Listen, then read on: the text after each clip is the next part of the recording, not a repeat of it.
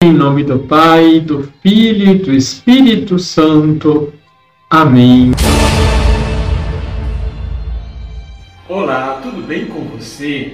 No Evangelho de João, capítulo 8, versículos de 31 a 42, Jesus afirma que seremos verdadeiramente livres se permanecermos em Sua palavra. A verdadeira liberdade é encontrada em Jesus, que é a encarnação da verdade.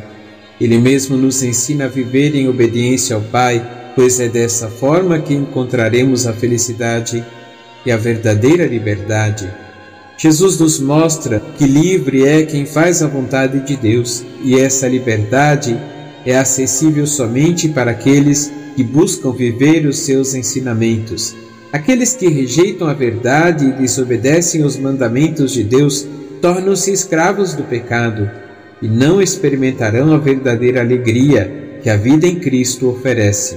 Antes, é permanecendo em Sua palavra que somos fortalecidos e guiados pelo Espírito Santo. Ele nos dá a graça de vivermos em liberdade em meio às tentações e dificuldades da vida. São João nos mostra que aqueles que se apegam à verdade e seguem os ensinamentos de Jesus são verdadeiramente seus discípulos e são justificados e salvos pelo sacrifício de Cristo na cruz.